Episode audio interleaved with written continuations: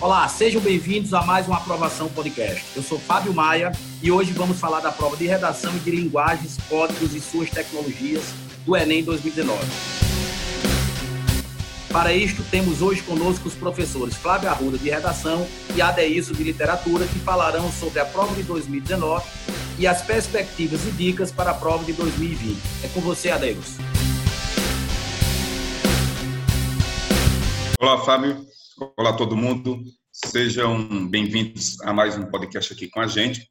A gente vai discutir hoje é, uma perspectiva do que foi a prova e pensar também sobre as nossas possibilidades de melhora para a prova do próximo ano, é, ou a prova deste ano que nós temos é, a fazer.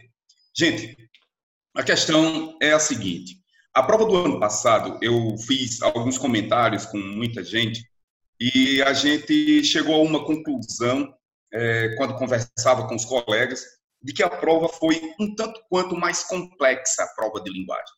Ela foi complexa no sentido de que as, as competências que foram trabalhadas, elas foram trabalhadas com muita robustez, muita sofisticação do ponto de vista da capacidade de leitura do, do, do aluno. O aluno com uma leitura pequena, uma leitura acanhada, com uma leitura, vamos dizer assim, minimalista, aquela leitura que não sai das superfícies, que não tem verticalidade, não adentra ao texto, ele certamente patinou na prova. Foi, de fato, essa a minha impressão, e o resultado foi que quase todo mundo teve coeficientes menores na prova de linguagem do ano passado.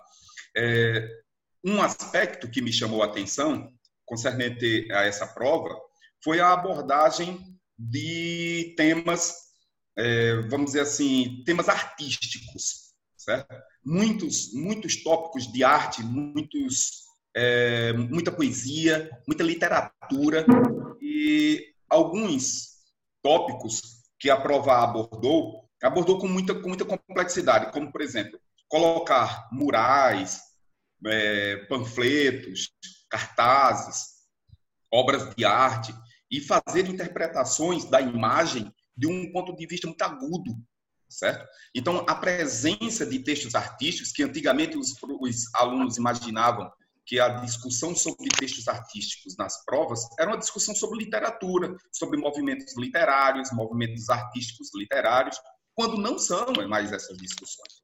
Essas discussões são apenas parte de toda uma vamos dizer assim, toda uma prática, tá certo, de, de leitura que o aluno precisa desenvolver e ter. Não dá mais para o aluno ficar imaginando que o estudo de é, barroco, arcadismo, romantismo, como a gente fazia antigamente para os vestibulares, ele consegue fazer alguma coisa que preste na prova. Ele vai ter que é, se aprofundar um pouco mais nos movimentos culturais contemporâneos, contemporâneos que eu estou dizendo desde 1945, né, depois com, com o pós-guerra, para cá. São movimentos muito robustos, muito, muito fortes do, no Ocidente como toda a Europa, Estados Unidos, Canadá é, e toda a América Latina. Certo? O Ocidente é, desenvolveu muitas práticas culturais é, depois das, da, da, das vanguardas, e isso tem feito com que o aluno se depare com, com, movimentos como concretismo, movimentos como arte conceitual, arte naif, é, deixe-me vir aqui também, é, é, poesia marginal, é, práticas como pichação, grafite, artes de rua, artes urbanas, é, intervenções artísticas, instalações artísticas, são próprias da arte contemporânea. Isso está muito latente na prova. Então, não dá mais para o aluno ficar imaginando que os estudos desses livros didáticos vai dar conta do que a prova precisa. As competências, elas são muito bem definidas. E as competências que, a, que o Enem aborda, elas trazem sempre, é, e os colegas podem depois pontuar sobre isso, elas trazem sempre capacidades transdisciplinares. É muito mais do que interdisciplinar, é transdisciplinar. Na realidade, o aluno vai precisar, não é que o, o, tema, por exemplo, de uma questão vai citar um aspecto da história. Não, o aluno vai precisar do conhecimento de história, vai precisar do conhecimento de sociologia para poder chegar a uma conclusão, certo? De o que seria ali a alternativa que faz o melhor juízo sobre o texto, sobre a obra de arte, sobre o, o poema. Não dá para o aluno imaginar que o estudo de literatura por literatura apenas lhe é suficiente.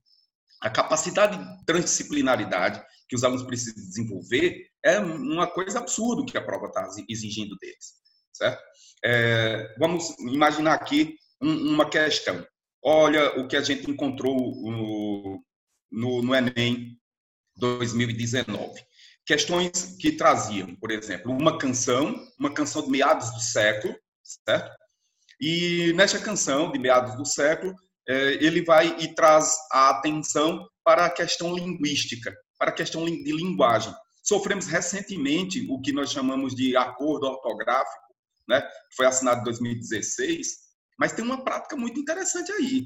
Em meados do século XX, nós também tivemos outros acordos ortográficos, outras atualizações gráficas no Brasil. E naquela letra que eles colocaram lá, usavam para, havia palavra com acentuação diferenciada, ok? Que era tipo assim, vamos imaginar que em 1940 se escrevia ele com dois L's e acento sobre o primeiro E, né? E o aluno tem que perceber que essas transformações que lá em meados do século XX certo? estavam acontecendo, continuaram acontecendo, passaram e chegaram até nós também com essas, com essas transformações. Eu até citei para os alunos, e os alunos devem ficar alerta para isso. Por exemplo, nós estamos comendo o dedo gerúndio. Né? A gente está lendo, comendo, andando, fazendo, sorrindo. Não sei se vocês conseguem perceber que nós estamos transformando a língua. E esse processo tá certo? Esse processo sincrônico de transformação linguística, ela tem que ser percebida pelo aluno. E isso não é simples, não dá mais para ensinar isso numa aula de gramática. O aluno tem que compreender isso numa aula em que ele vai congeminar os seus conhecimentos linguísticos de gramática, os seus conhecimentos de cultura, certo? De, de, cultura geral, a percepção do mundo, que nós chamamos de conhecimento de mundo, conhecimento enciclopédico, a capacidade de interrelacionar conhecimentos históricos e as percepções das transformações de um povo, de uma cultura, de uma sociologia, certo? O aluno também tem que compreender que a arte tem esse dinamismo e ali, sendo um texto artístico, o autor pode utilizar determinados recursos que são, vamos dizer, arcaísmos, certo? que pode ser apenas um, um toque linguístico, sem ser necessariamente, vamos dizer assim, uma, é, um costume da época. Chico Buarque, por exemplo, é, em 2000, acho que 2018, Chico Buarque escreveu uma música do seu novo disco Caravana e que hum, o nome da música é Cantiga. Rolou o maior bafafá do mundo, porque as pessoas não conseguiram fazer uma análise transdisciplinar. Chico, com a sofisticação que ele tem da composição de suas obras, ele escreve a música cantiga, coloca ali um padrão de, de amor e de relações é, humanísticas entre um, um homem que ama uma mulher proibida e uma mulher que ama um homem proibido, só que ele colocou sob a perspectiva das cantigas trovadorescas, que tem uma relação sociológica completamente distinta. Olha só, por exemplo, na relação da cantiga trovadoresca, só o homem declara amor. A mulher não declara amor. Ok? Só o homem declara, porque a mulher estava no patamar superior ao homem ela não pode se declarar. E o cara vai mostrar uma completa vassalagem amorosa, tá certo? E, de certa forma, isso foi encarado de forma um tanto quanto esdrúxula pelo público que não compreendia essas relações. Olha que coisa curiosa que vai acontecer. A crítica foi pesada. Ah, Chico faz perpetuar um arcaísmo do ponto de vista das relações amorosas, transformando a mulher num objeto é, vulgar. Não, aquilo era a perspectiva da cantiga, e a cantiga trovadoresca ela é medieval. Você não pode imaginar que os comportamentos sexuais, é, afetivos, eles vão ter os padrões de valores que hoje nós encontramos, certo? E a prova vai pontuando esse tipo de encadeamento de, de questionamentos, o que vai trazer para o aluno a necessidade de compreender os gêneros, de compreender os textos, de interpretá-los, e a capacidade de ligar conhecimentos históricos, sociológicos, psicológicos, filosóficos, tá certo? E as variações culturais com o passar do tempo. é o que transforma a prova de arte, cultura, literatura, linguagem, numa prova sofisticada e complexa. Vou dar um dado aqui que espanta a maioria dos alunos quando eu digo, mas quase nunca a gente vê alunos ultrapassar a barreira dos 36, 38 questões. Só que a prova tem 45. Se você não ultrapassa isso aí, eu, eu costumo dizer assim, que cinco questões de 100 é 5%. Cinco questões de 50 é 10%. Então implica dizer que de 45 questões você errar 7, e sendo você um dos caras que mais acertou, eu estou dizendo que grande parte dos alunos que acertam muito erram quase 20% da prova. Certo? Então, é um dado que o aluno tem que levar em consideração, que ele sabe que aumentar aí, onde todo mundo diminui, é algo absolutamente necessário. Sem falar que linguagem são 40% da nota, porque tem 20% da prova de redação, mais 20% da prova de linguagem. Então, o aluno ele precisa melhorar nesse arcabouço cultural para que ele tenha um melhor desempenho. Ok? Vamos passar aqui a fala para Flávio Arruda fazer suas colocações. E aí, professor Adeilson, é prazer em revê-lo aqui nesse período de quarentena é, pelas vias digitais, né? Afinal de contas, a internet é a mais importante ferramenta de comunicação, de acesso à informação e de entretenimento do início do século XXI. E a gente agora está utilizando essa ferramenta para disseminar o conhecimento. Eis aí um bom tema de redação para você. A internet como ferramenta pedagógica. Ou então, a organização do tempo é, e o uso das redes sociais. Ou então, a, a internet como ferramenta de humanização. Peraí, Flávio, Calma, é muita coisa de uma vez. Gente, todo o tema de redação vai estar ligado ao cotidiano, vai estar ligado à cidadania. E é claro que a gente vai utilizar o passado para entender o presente e para tomar as ações vindouras. Nesse sentido, eu começo aqui recomendando um livro. É o livro A Era dos Extremos, de Eric Hobsbawm. Um livro fantástico, que mostra como o século XX foi é, é, é, um período de grandes é, é, avanços, não só científicos, não só sociais, mas também dos direitos, avanços das discussões sobre o que é o ser humano. E nós passamos por guerras durante o século XX, o surgimento da internet, surgimento da, aliás, a descoberta da penicilina em 1928 por Fleming. Então, olhar para o século XX é um caminho para fazer o tema da sua redação. Inclusive porque todo tema de redação vai estar necessariamente ligado a realidade. É claro que a gente sempre pega o quadro, faz o recorte Brasil. Todavia, é fundamental entender que é, é, esse recorte Brasil está ligado a um recorte mundial. Por exemplo, a questão do cinema, que caiu ano passado, a democratização do cinema. O cinema é, sim, um caminho para a construção da cidadania, pois envolve direitos. É isso? Lembre-se, todo o tema de redação do Enem está ligado a direitos a deveres, a ética do cidadão. Então, uh, ano passado, a democratização do cinema. Não é isso? O cinema, aí você olhava para o tema e dizia: o cinema ajuda, é, está ligado à cidadania? Sim, é um direito. É um direito que está ligado ao lazer, é um direito que está ligado à sanidade mental do indivíduo, o acesso à arte está ligado à sanidade.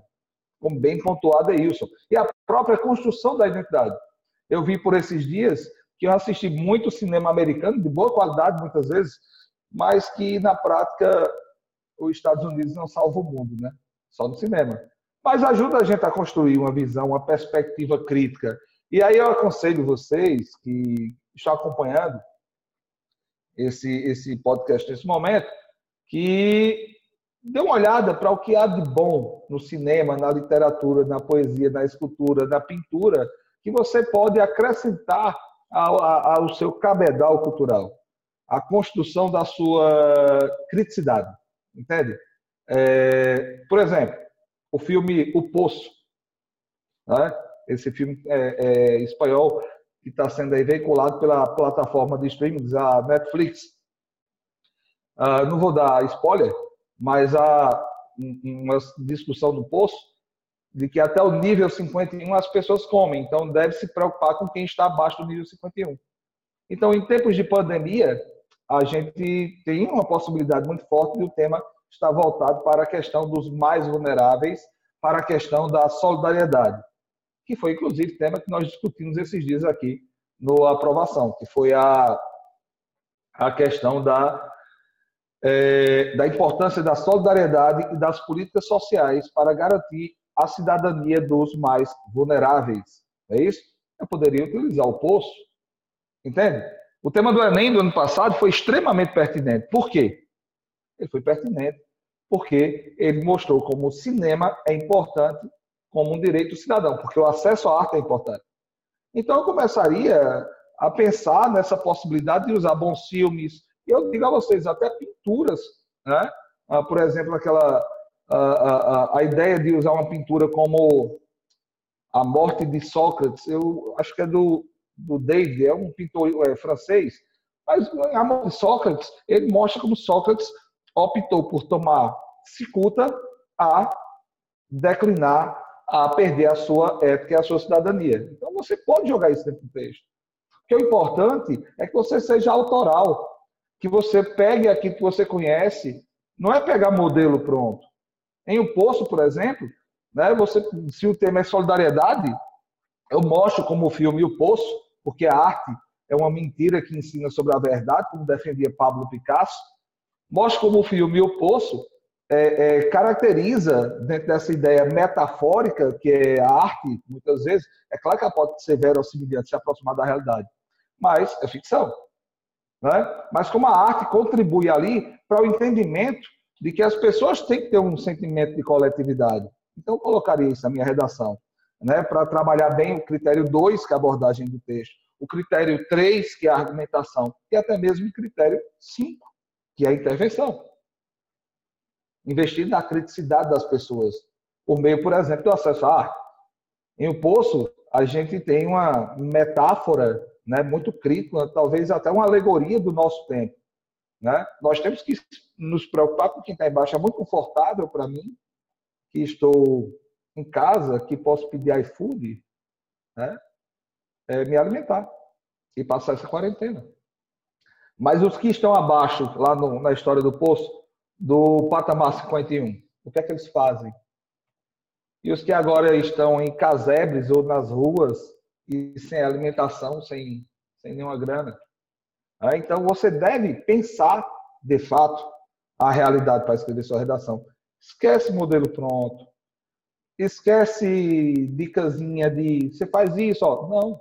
Escolhe os livros e lê. Ah, por exemplo, a Era dos Extremos. Assiste um vídeo explicando a Era dos Extremos por um bom historiador. Pergunta a teu professor. É? Nós temos excelentes professores aqui na aprovação e às vezes a escola escolhe, é, é, é convida professores é, é, de universidades para vir dar uma aula especial aqui. Então, pergunta ao teu professor. Né? Por exemplo, Cidadania, José Murilo Carvalho, lê o último capítulo de é, cidadania no Brasil, longo caminho, para construir tua criticidade, mas parte do pressuposto que para os critérios 2, 3 e 5 é fundamental que você construa um texto autoral, que você pode beber, e hoje é essa a dica aqui do Arruda, você pode beber nas fontes da arte, da literatura. Então, por exemplo, assistir às aulas do professor Adeilson e pensar lá, poxa, eu assisti a aula sobre barroco, o Gregório de Matos me permite abrir uma discussão sobre a ética no cotidiano, sobre como a corrupção prejudica a sociedade, sobre como o Brasil se constrói desde lá do século XVII a partir de uma cultura individualista que não está atenta para o bem-estar da coletividade e para a própria cidadania. Ou você vai lá na aula do professor Adeilson e vê lá Mário de Andrade Oswaldo de Andrade valorizando a diversidade cultural do povo brasileiro, porque teu tema de redação está ligado a isso. Estamos entendendo? Ou então, eh, se o tema da redação hoje fosse, por exemplo, a internet como ferramenta pedagógica, não é isso? A internet como ferramenta pedagógica. Você poderia beber na, na, nas fontes da literatura de Machado de Assis, mostrando como era a escola brasileira no final do século XIX. Ou então na, na fonte do, do Lima Barreto, mostrando como a escola brasileira só reproduzia modelos europeus, espanhóis, trazidos pelos jesuítas lá no início do século XX.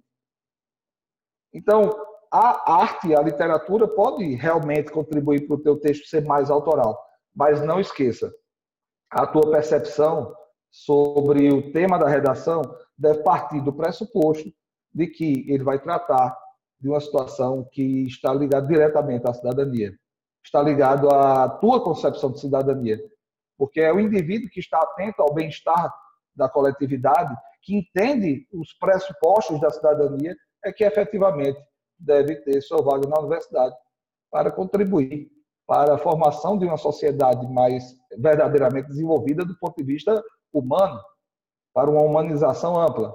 E é por isso que os temas de redação do Enem é, é, é, trabalham nessa perspectiva, tá bom? Desde a tua apresentação do tema contextualizado no primeiro parágrafo, ao teu segundo terceiro parágrafo com uma boa argumentação pautada em argumentos de causa, consequência, exemplos, comparações, falas de autoridade não só para dizer o que a autoridade diz, mas para mostrar que o que tu está escrevendo, que tua opinião está bem balizada a partir de tuas leituras. Então não pega a frase pronta. Lê um pouco, é, é, vê filmes, lê poesia, assiste aula lá de biologia. Não é? É, é, porque na aula de biologia você vai, por exemplo, se o tema da redação fosse a necessidade do cidadão contribuir com as políticas públicas de saúde preventiva, você poderia usar argumentos usando a biologia para mostrar como a saúde preventiva é mais eficiente do que a saúde curativa, do ponto de vista econômico, humano, na, na, na visão mais holística, mais ampla. Tá? Então é isso, gente. Uh, e no teu, na tua intervenção, certamente, né? Uh, maioria das vezes, educar o cidadão é um caminho para a intervenção. Então, qualquer que seja o tema esse ano, e não espera necessariamente que o tema esteja ligado ao coronavírus. O tema vai estar ligado à cidadania, a todos os problemas que a sociedade enfrenta. Né? Eu, fosse apostar no tema, eu apostaria na ideia de responsabilidade do cidadão no cotidiano. E para isso nós temos que educar. Educar. Porque a educação pode matar um vírus, uma arma não. Ok? Um abraço para vocês e eu passo agora para Fábio Maia. Depois que vocês escutaram aí tanto Flávio como Adeilson e uma grande aula que a gente pôde aqui, né, escutando esse a aprovação podcast, a gente tem a certeza que no aprovação você encontra a melhor equipe de Campina Grande. nós teremos outros outros podcasts onde a gente vai falar sobre diversos temas, né, outras disciplinas e também fazendo sempre essa perspectiva entre o que passou e o que a gente espera com relação a este ano de 2020 do Enem eu, eu, eu fiquei muito feliz quando a gente vê a fala tanto de Flávio como de Adeilson, porque há uma preocupação muito forte com relação à cidadania, né, ao momento que estamos vivendo e, da mesma forma, também uma preocupação para que a gente entenda né, de que é através da, da educação que propicia que a sociedade ela possa ter dias melhores, porque foi através da educação que a gente pode encontrar né, a cura, o tratamento, porque o Covid realmente é algo muito sério e isto só passará efetivamente na nossa sociedade quando a gente tiver um tratamento eficaz e, logicamente, também tiver uma vacina para que todas as pessoas possam ter acesso a isso. É bom lembrar que a prova de língua, língua portuguesa, literatura e língua estrangeira, que compete totalmente dentro da prova de linguagem, códigos e suas tecnologias, abrange, além disso, a questão de artes, educação física e tecnologias da informação e comunicação. E isso vem muito de encontro, tanto a fala de Flávio como a Adeilson. Adeilson, agora com você, eu queria que você falasse um pouco sobre as dicas, aquilo que você quer sugerir para as pessoas neste momento de isolamento social, que querem fazer e que vão fazer o Enem de 2020, da mesma forma também fazer as suas considerações finais. É com você. Então vamos lá, Fábio e os colegas que nos escutam. Vamos levar em consideração que, na minha fala anterior, eu citava que a prova precisa de um aluno com consciência leitora. Consciência leitora e proficiência na produção de suas é, interpretações. Então, a minha sugestão para os alunos é estudar movimentos culturais contemporâneos, certo? Os movimentos culturais contemporâneos é, a gente chama no mundo das artes de contemporâneo tudo aquilo que é produzido depois da década de 40, certo? do ponto de vista das artes, isso é o que a gente chama de contemporaneidade. Então, é, talvez estudar os movimentos como concretismo, é, arte conceitual, os alunos precisam estar estudando é, artistas que estão vivos, né? Infelizmente, um cara que tem caído bastante na prova, Nelson Liner, por exemplo, ele caiu seguidas vezes na, na prova, infelizmente nos deixou é, agora no final do ano passado. É, infelizmente morre um dos mais célebres artistas plásticos do Brasil. Nós vamos ter caras sendo citados como Cobra, Vic Muniz, é, esses caras que têm produzido, Lígia Clark, tá certo? É, que são artistas de renome, né? Lígia Clark tem obras e instalações aí que quando quando colocadas à, à exposição, o mundo inteiro tem gente que viaja de todos os lugares do mundo para ir ver uma obra é, de Lígia Clark instalada na, na sua região. É, ela foi uma, uma, artista que eclodiu nos anos 70 e que o mundo inteiro conheceu, é, principalmente por causa da ascensão do concretismo. Né? Concretismo movimento liderado no Brasil por é, pelos irmãos Campos, Haroldo de Campos, Augusto de Campos, Despinatari, Mário Chami, é, Joseline Greenwald, é, Ronaldo Azeredo, esses caras simplesmente são um, o que há de mais proeminente nas artes é, contemporâneas, na literatura, e deixaram um legado muito grande de influência às artes plásticas e à poesia. A poesia como, como um recurso é, muito maior do que simplesmente abrir um livro, né? A poesia digital. Hoje a gente não precisa mais escrever um livro para ser lido. É, o aluno tem que ter essa consciência. O aluno tem que ter uma consciência que eu, por exemplo, eu tenho 42 anos, vou fazer agora 42 anos, mas quando, quando eu tinha 18 anos, eu nunca tinha escrito para uma pessoa que não fosse o meu professor.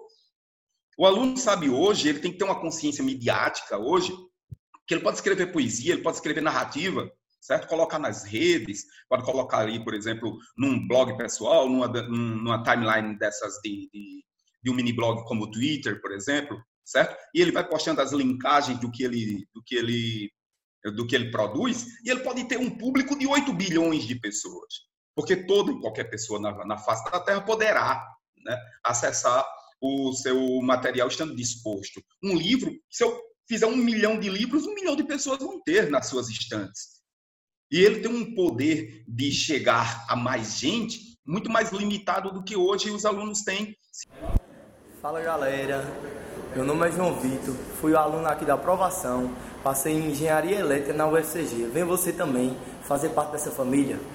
Se eles, quando eles utilizam a ferramenta que eles são, que eles são nativos, como por exemplo as redes sociais e o universo né, da, do cyberespaço certo? Isso quem fundamenta muito de forma muito bonita vão ser justamente os concretistas na década de 60, que os caras ali já vão fazer é, videopoesia, certo? Cecília Meirelles, os alunos não sabem disso, mas Cecília Meirelles e Guilherme de Almeida, eu sempre cito para que eles lembrem desse fato, são dois poetas do, conhecidos no Brasil da década de 30, mas que quando foi ali por volta do final dos anos 50, esses escritores lançaram juntos um disco de vinil em que de um lado tinha a poesia de Cecília Meirelles gravada, recitada por ela, e do outro de Guilherme de Almeida, um vinilzão.